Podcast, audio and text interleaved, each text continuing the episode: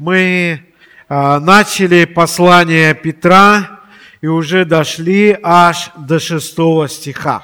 А, это действительно так аж, потому что получается так, что мы очень-очень долго, медленно идем. Но в то же время а, в послании Петра есть очень много, много того, чему Бог хочет нас научить. Давайте мы прочитаем 5 1 Петра, это 100 по 9 стихи. О сем радуйтесь, поскорбев теперь немного, если нужно, от различных искушений. Дабы испытанная вера ваша оказалась драгоценнее гибнущего, хотя и огнем испытываемое в золото, по хвале и чести и славе в явлении Иисуса Христа, которого не видев, но любите, и которого доселе не видя, но веруя в Него, радуйтесь радостью, неизреченную и преславную, достигая, наконец, верую вашу спасению душ. Вы знаете, мы сейчас пели гимн «Если в бурях жизни путь твой удручен, тучами уныния путь твой омрачен». Знаете, я этот гимн очень люблю. Знаете почему? Потому что мы очень часто смотрим именно на какие-то трудности в нашей жизни. Но забываем все те милости, которые Бог посылает нам.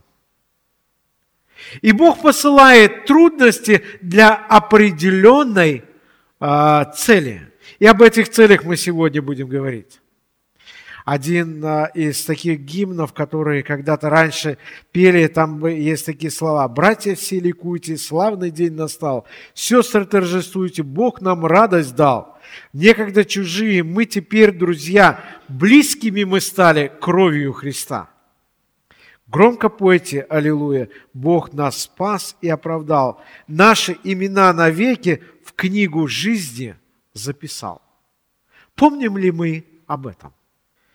Если вы посмотрите вообще на гимны, а, особенно вот эти вот а, гимны, а, вот те старые гимны, которые были написаны, и эти старые гимны, которые писались именно о радости, то вы заметите одну очень интересную вещь, что все те авторы, которые писали эти гимны, они находились в очень трудных переживаниях.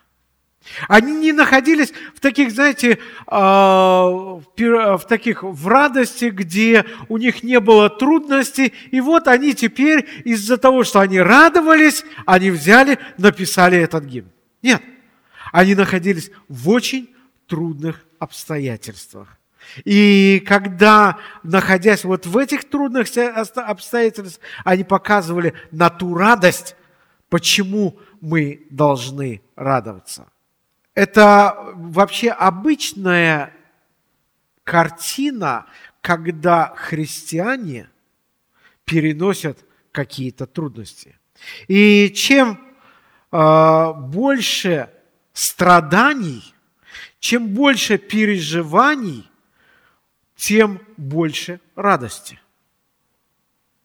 Вот э, если посмотреть на нашу сегодняшнюю жизнь, да, и, например, э, спросить, ну, например, Лидии Ивановну, Лидии Яковлевну, Виктора Ивановича, которые жили в те 70-е, 80-е года, когда вроде бы жили в маленьких-маленьких квартирках, одна-двухкомнатных, с большими семьями, когда люди, много людей приезжало и останавливалась.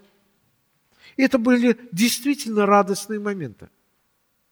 Я помню, когда э, было в 1978 году э, под Ташкентом молодежное э, общение, и там начали разгонять, э, мили, было милиции, там было где-то, наверное, 500 человек верующих, и милиции что-то около пяти тысяч они нагнали, один из людей сказал.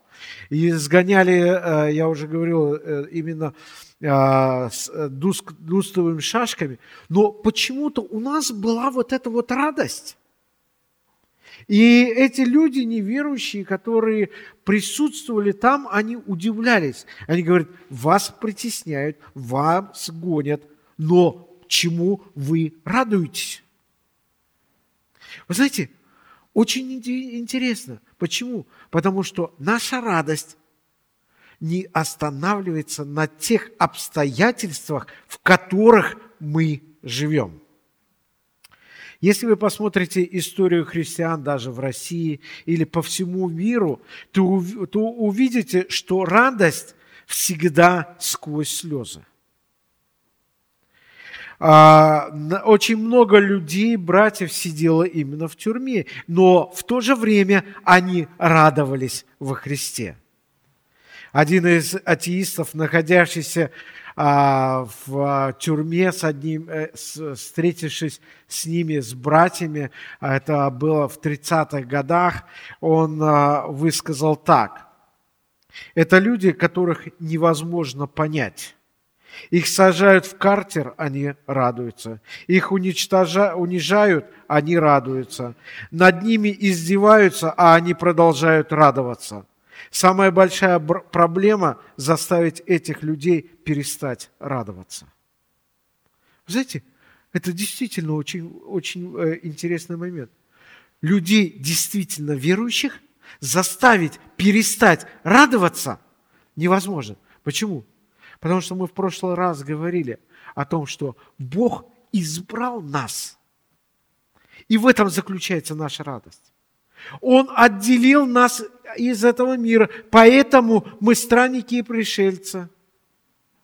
И поэтому мы имеем наследство там на небесах, и вот в этом заключается наша радость. Но что происходит на сегодняшний день?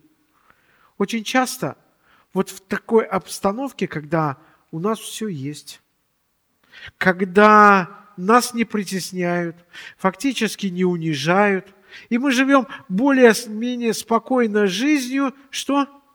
Мы начинаем роптать. У нас исчезает радость. И почему?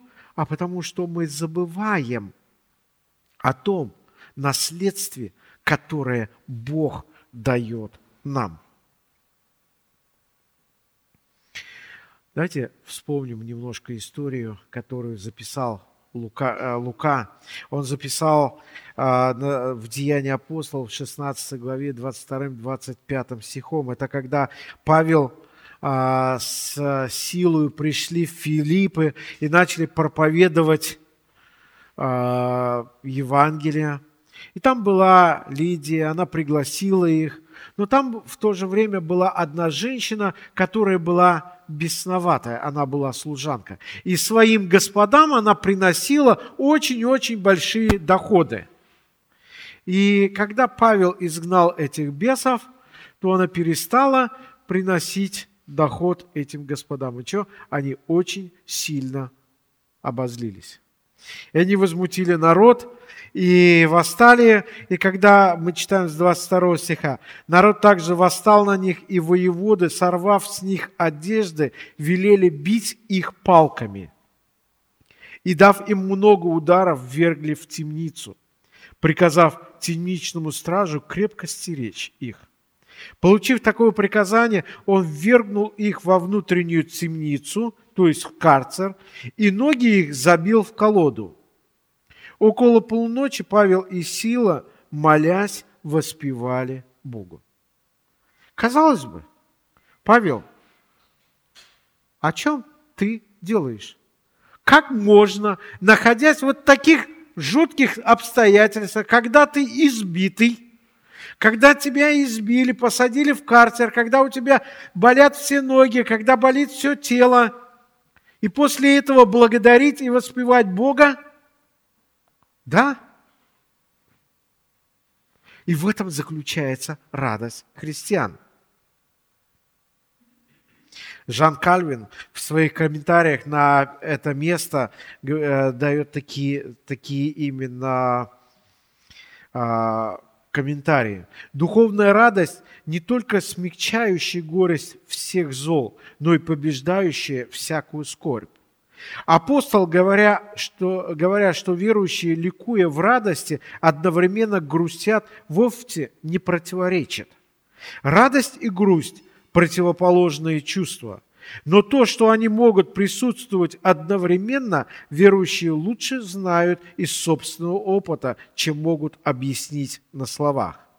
Однако, чтобы кратко разрешить этот вопрос, примем во внимание следующее. Верующие не пни, не лишенные человеческих чувств настолько, чтобы быть свободными от скорби, не бояться опасности, не испытывать тяготы бедности, тяжких и суровых гонений.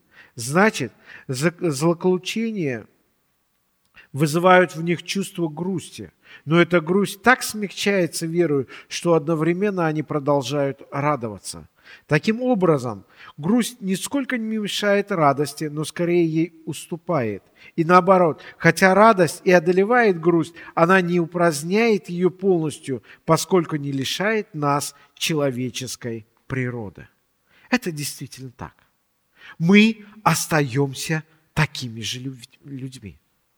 Но вера в Бога, вера э, в то, что мы имеем там на небесах наследство, оно смягчает эту грусть.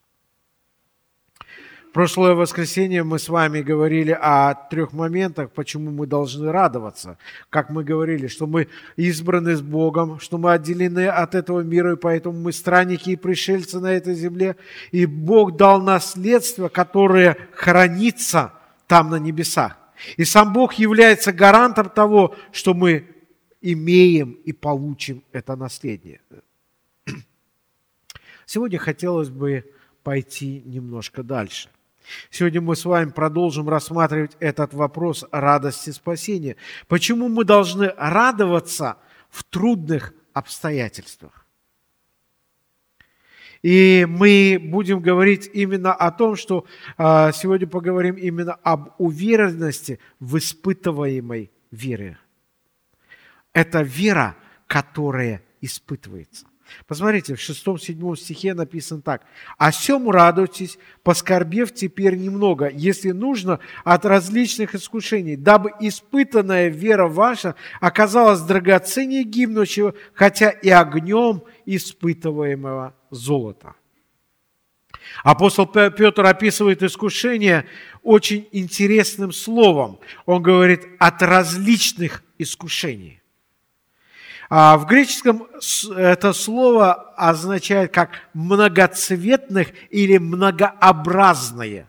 То есть наши искушения, они могут быть совершенно-совершенно разные. Они могут быть как от домашних, как от тех людей, с которыми мы работаем, также и от а, каких-то правительств или еще от кого-то. Эти искушения могут совершенно по-разному проявляться – и апостол Петр говорит, что эти э, искушения бывают очень разные. И позже, уже в четвертой главе этого же послания, он употребляет еще раз это же самое слово, но только уже только к благодати Божьей. Посмотрите, а, он пишет а, в 4 э, главе 10 стихом. «Служите друг другу, каждый тем даром, какой получил, как добрые домостроители многоразличной или многоцветной благодати Божией». Благодать Божья такая же различная, как и наши страдания – Апостол Петр говорит о том, что как искушения бывают разными, так и благодать дается нам очень разная. Но во всех искушениях мы должны иметь эту радость. Апостол Петр говорит о четырех, в этих стихах он говорит о четырех пунктах, почему мы должны именно радоваться. Давайте мы немножко рассмотрим а, именно эти пункты. Первое. Апостол Петр говорит о том, что искушений фактически немного. Посмотрите, это малые испытания, которые допускает сам Бог. Он говорит, поскорбев теперь немного. То есть малый, небольшой, малочисленный а, э, или о а времени, как это временные искушения. Посмотрите, Псалмопевец Давид говорит о страданиях в 29 псалме 5 стихом, 5-6 стихом он говорит, «Пойте Господу святые Его, славьте память свят, святыни Его, ибо на мгновение гнев Его, на всю жизнь благоволение Его». Вечером водворяется плач, а на утро радость. Наше искушения или наши страдания, они являются всего лишь временными. Они не могут длиться всю вечность.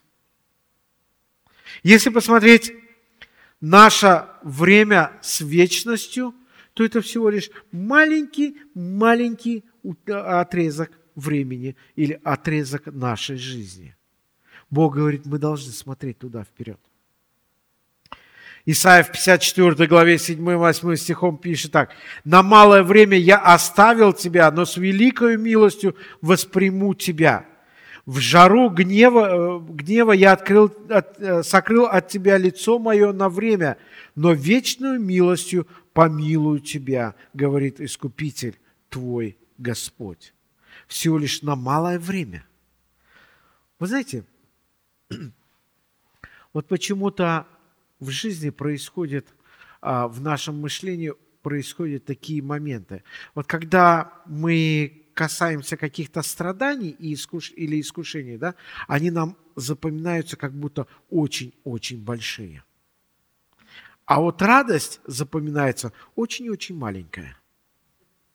Я не знаю, почему это, это связано, но если только вы начнете записывать именно в своей жизни, сколько раз вы страдаете в жизни от э, неправильно и так далее, так далее, и сколько раз получаете радость, вы увидите, что радости во много-много раз больше, нежели страданий.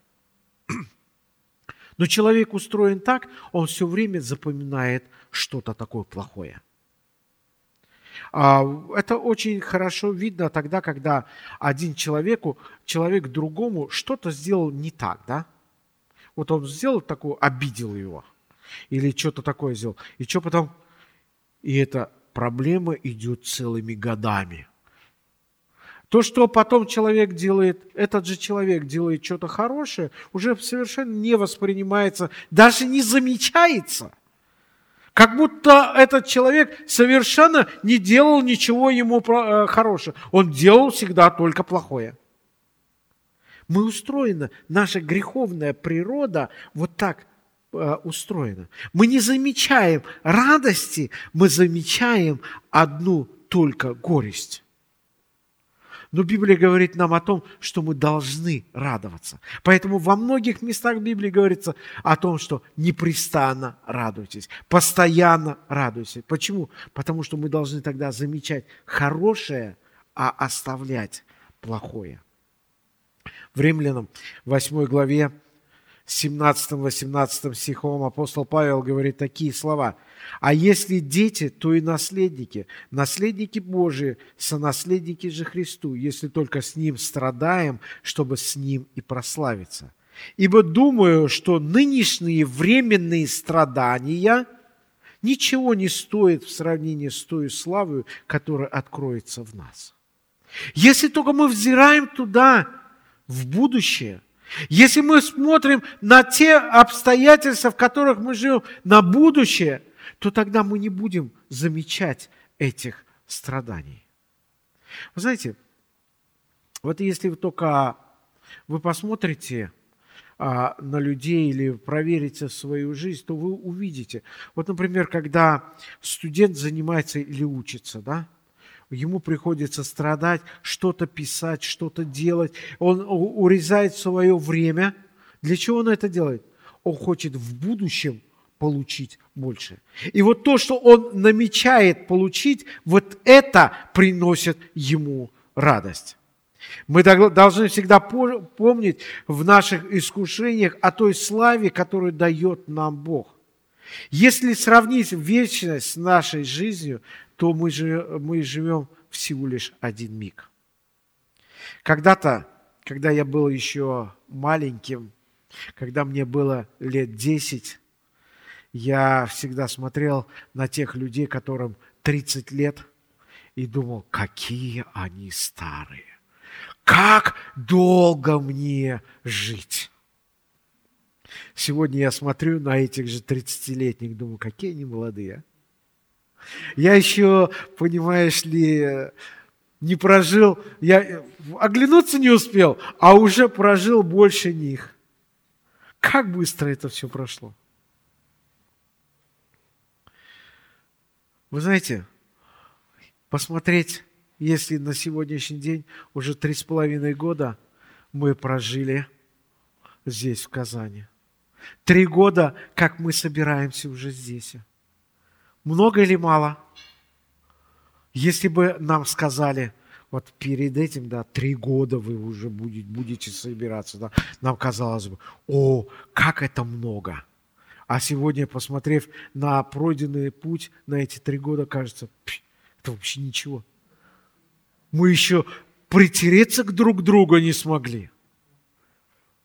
Вы знаете, Петр говорит нам, что наши страдания очень краткие и временные, временные. И нам не надо печалиться, а надо радоваться в Боге. Второе. Бог посылает искушение для какой-то определенной цели в нашей жизни. Он хочет чему-то нас научить. И эти цели бывают очень разные. Посмотрите, в шестом стихе написано, «О сем радуйтесь, поскорбев теперь немного, если нужно от различных искушений». Вот это слово «если нужно» Бог дает или посылает эти страдания для определенной какой-то цели. Когда апостол Павел ходил и проповедовал, и когда они отправлялись уже обратно в Антиохию, то апостол Павел пишет, э, э, Лука э, в 14 главе 21-22 стихом говорит такие слова. «Проповедуя Евангелию всему городу, приобретая довольно учеников, они обратно проходили Листру и, Аки, и, и Антиохию. И что они делали?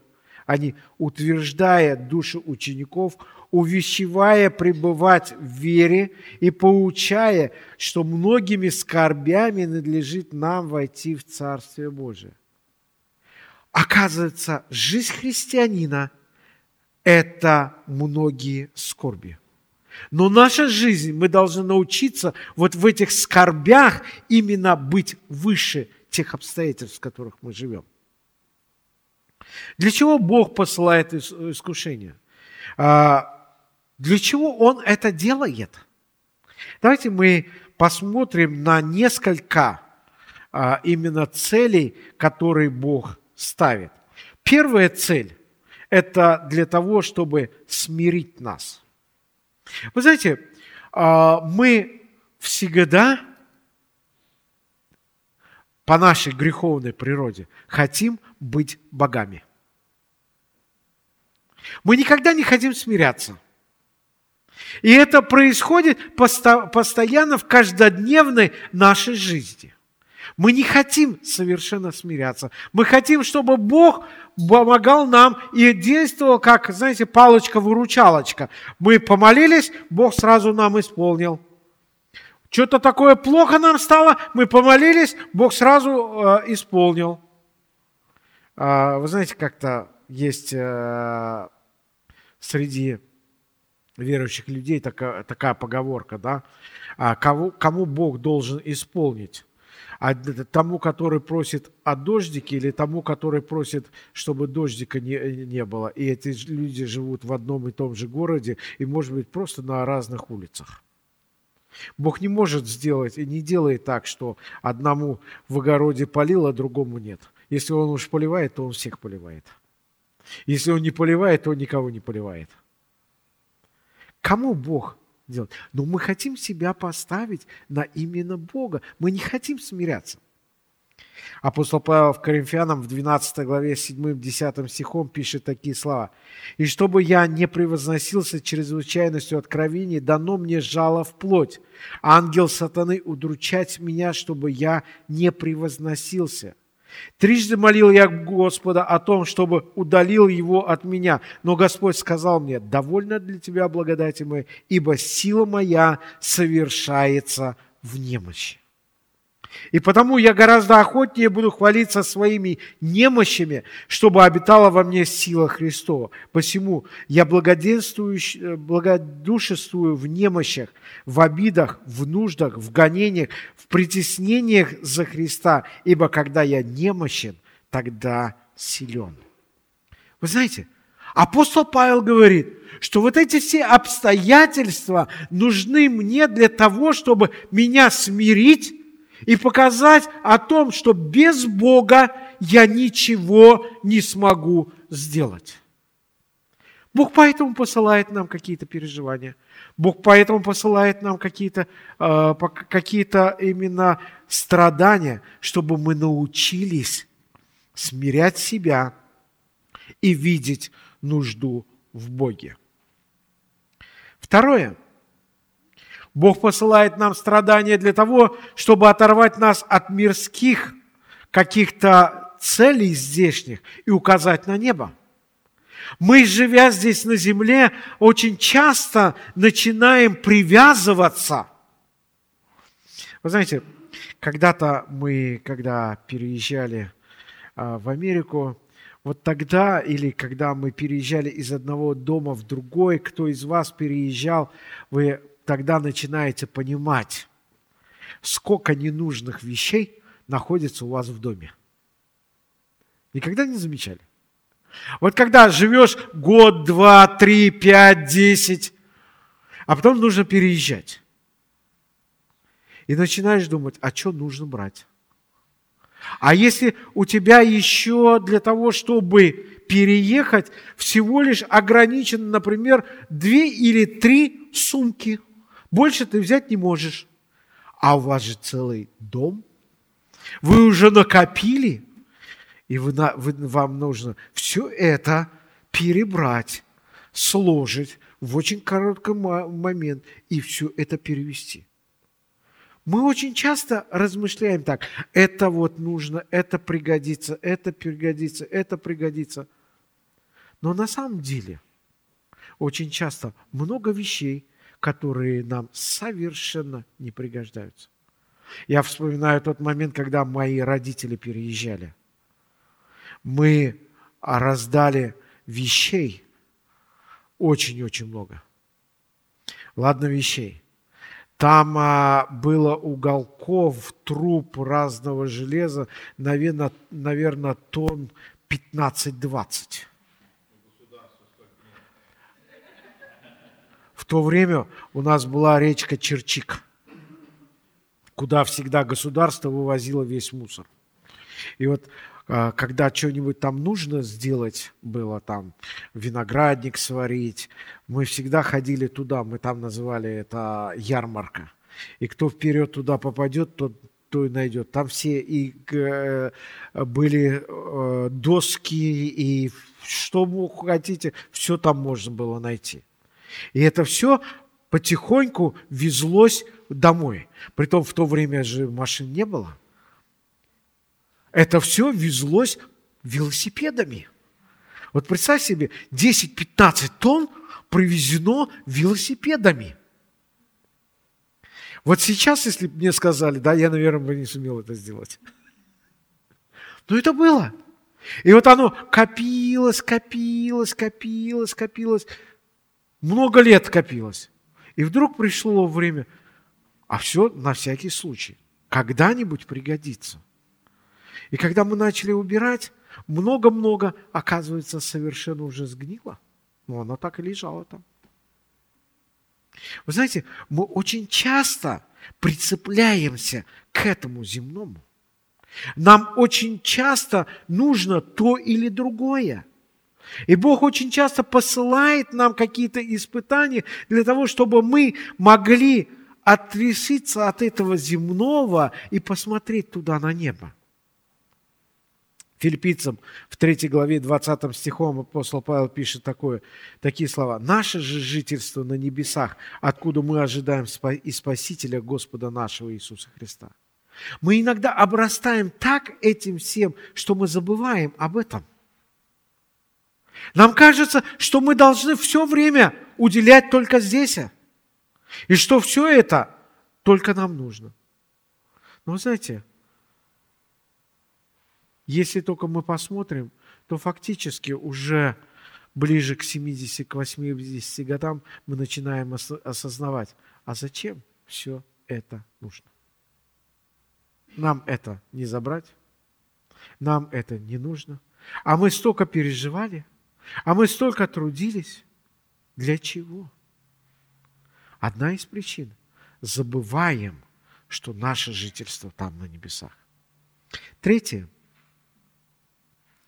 Бог посылает нам страдания для того, чтобы научить ценить Божье благословение среди страданий.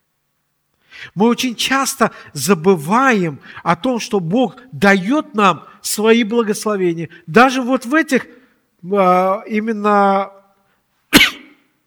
переживаниях. Посмотрите, в этом же послании, в 4 главе 12-14 стихом апостол Павел, а, Петр пишет такие слова. Возлюбленные, огненного искушения для испытания вам посылаемого не чуждайтесь, не убегайте, как приключение для вас странного. Это не странно, это должно быть. Но как вы участвуете в Христовых страданиях, радуйтесь, да и в явлении славы Его возрадуйтесь и восторжествуйте. Если злословит вас за имя Христова, то вы блажены, ибо Дух славы, Дух Божий почивает в вас. Тем Он хулится, а вами прославляется. Апостол Петр говорит, если вы испытываете страдания, знайте, что Бог любит вас. Он это посылает. Апостол Павел в Римлянам 8 главе 16 стихом пишет такие слова. «Сей самый Дух свидетельствует Духу нашему, что мы дети Божьи. А если дети, то и наследники, наследники Божьи, сонаследники же Христу. Если только с Ним страдаем, чтобы с Ним и прославиться. Ибо думаю, что наши нынешние временные страдания ничего не стоят в сравнении с той славой, которая откроется в нас. Об этом говорит Библия. Следующее. Бог посылает нам страдания для того, чтобы научить помогать друг другу или другим. Вы знаете, как только мы живем в благоденствии, когда нам все хорошо, в таком случае мы начинаем уже требовать, чтобы нам служили, а не мы служили друг другу. И Бог начинает посылать страдания для чего? Для того, чтобы мы могли, могли осознать, а мы живем здесь в, э, в скорбях. И если только есть скорби у других людей, то мы должны им помогать и сочувствовать. Посмотрите, 2 Коринфянам, 1 глава, 3-5 стих, апостол Павел пишет так. «Благословен Бог и Отец Господа нашего Иисуса Христа, Отец милосердия и Бог всякого утешения» утешающий нас во всякой скорби нашей, чтобы и мы могли утешать находящихся во всякой скорби тем утешением, которое Бог утешает нас самих. Бог утешает нас для того, чтобы мы могли утешать других. Для того, чтобы это суметь сделать, мы должны проходить через какие-то страдания. Бог достигает нам это. Вы знаете, если только мы не пережили что-то, то мы никогда не сумеем понять другого человека. Мы тогда никогда не сумеем помочь этому человеку. Тогда мы никогда не сумеем посочувствовать этому человеку. И Бог посылает нам страдания для того, чтобы мы могли служить друг другу, заботиться друг о друге. И это нас приближает друг друга. Вот этим мы и становимся телом Христа. Посмотрите, апостол Иоанн в Евангелии пишет о том, что слова Христа. «Когда вас узнают, что вы мои ученики?» Когда увидят, что вы проявляете любовь друг к другу. Проявление любви – это не тогда, когда мне хорошо – Проявление любви – это когда я жертвую другим людям. Это тогда, когда я отдаю другим. Любовь в первую очередь – это жертва. Когда это просто чувство, то это эгоизм, это не любовь. Только тогда, когда я отдаю, а это уже страдания, то в таком случае я могу, я проявляю любовь. Третье, еще одно, один момент. Это Бог посылает нам страдания для того, чтобы очистить нас от грехов наших. В Евреям а, мы э, в Евреям, послании Евреям, в 12 стихе мы э, пишем читаем такие слова. «Вы еще не до крови сражались, подвязаясь против греха, и забыли утешение, которое предлагается вам, как с нам. Сын мой, не пренебрегай наказаниями Господними, и не унывай, когда Он обличает тебя. Ибо Господь, кого любит, того и наказывает, бьет же всякого сына, которого принимает. Если вы терпите наказание, то Бог поступает с вами, как с сынами» Ибо есть ли так какой сын, которого бы не наказывал отец? Если же остаетесь без наказания, которое всем общее, то вы незаконные дети, а не сыны. Притом, если мы, будучи наказываемся плотскими родителями нашими, боялись их, то не гораздо ли более должны покориться Отцу Духов, чтобы жить? Те наказывали нас по своему произволу для немногих дней, а сей для пользы, чтобы нам иметь участие в святости Его. Всякое наказание в настоящее время кажется не радостью, а печалью, но после научения через него доставляет мирный плод праведности. Итак, укрепите опустевшие руки и ослабевшие колени, и ходите прямо ногами вашими, дабы хромлющее не совратилось, а лучшее исправилось. Вы знаете, Бог очищает нас. И последнее. Бог посылает нам страдания для того, чтобы укрепить наш духовный характер. Вы знаете, это действительно так. А вот если посмотрите, да, а, когда через а, например, асфальт, про, про, э, начинает пробиваться какое-то деревце. Попробуйте его вырвать. Его очень трудно вырвать. Почему? Потому что там очень глубокие корни. То, что оно сюда вырвалось, поломав асфальт, это всего лишь очень маленькая часть. Остальная находится там, внутри. Яков пишет – в первой главе. «С великой радостью принимайте, братья мои, когда впадаете в различные искушения, зная, что испытанное, испытание вашей веры производит терпение. Терпение же должно иметь совершенное действие, чтобы вы были совершенно во всей полноте, без всякого недостатка». Бог приводит через страдания нас к совершенству.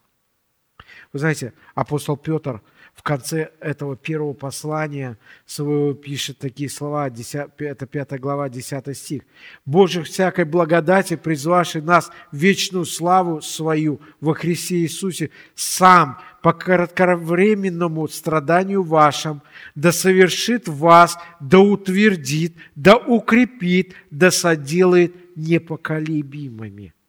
Вот для чего даны нам страдания. И еще хотелось бы посмотреть на, а, на несколько моментов. Страдания всегда приносят боль. Не бывает такое, чтобы страдания не приносили боли.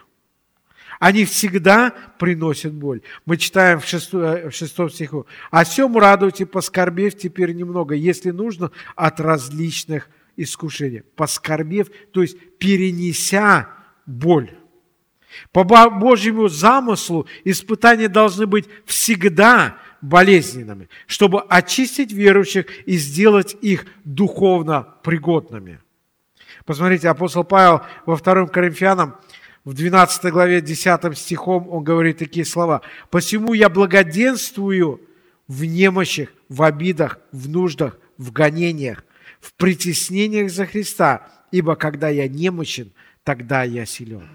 Только тогда я понимаю свою ничтожность, только тогда я понимаю свою нужду в Боге, когда я переношу страдания.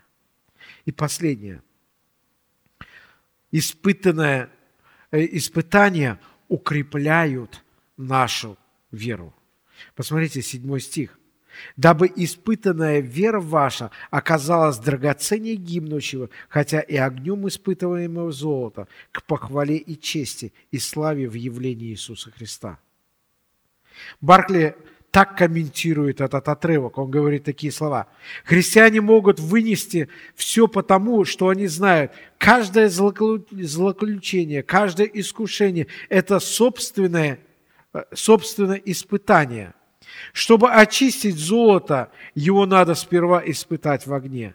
Искушения и жизненные трудности, через которые проходит человек, испытывают его веру, и из них его вера может выйти более сильной, чем прежде. Атлет, не оставляющий, не оставляющий своих упражнений, не, ослабевает от того, но укрепляется в своей силе. Искушения и жизненные невзгоды должны придавать нам силы, а не лишать нас ее.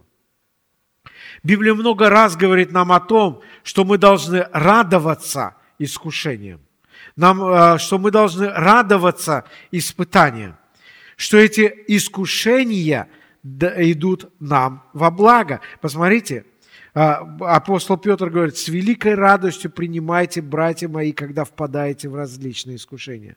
Мы должны с великой радостью это принимать. Как мы относимся к нашим искушениям? Радуемся ли мы в них? Укрепляемся ли мы или ослабеваем в наших искушениях? Наши искушения или эти страдания смиряют нас, или мы начинаем проявлять недовольство, проявлять ропот. Можем ли мы благодарить Бога и людей за те трудные обстоятельства, в которых мы находимся? Давайте проверим наши сердца и посмотрим, какую реакцию производят в наших сердцах те искушения, которые Бог посылает нам.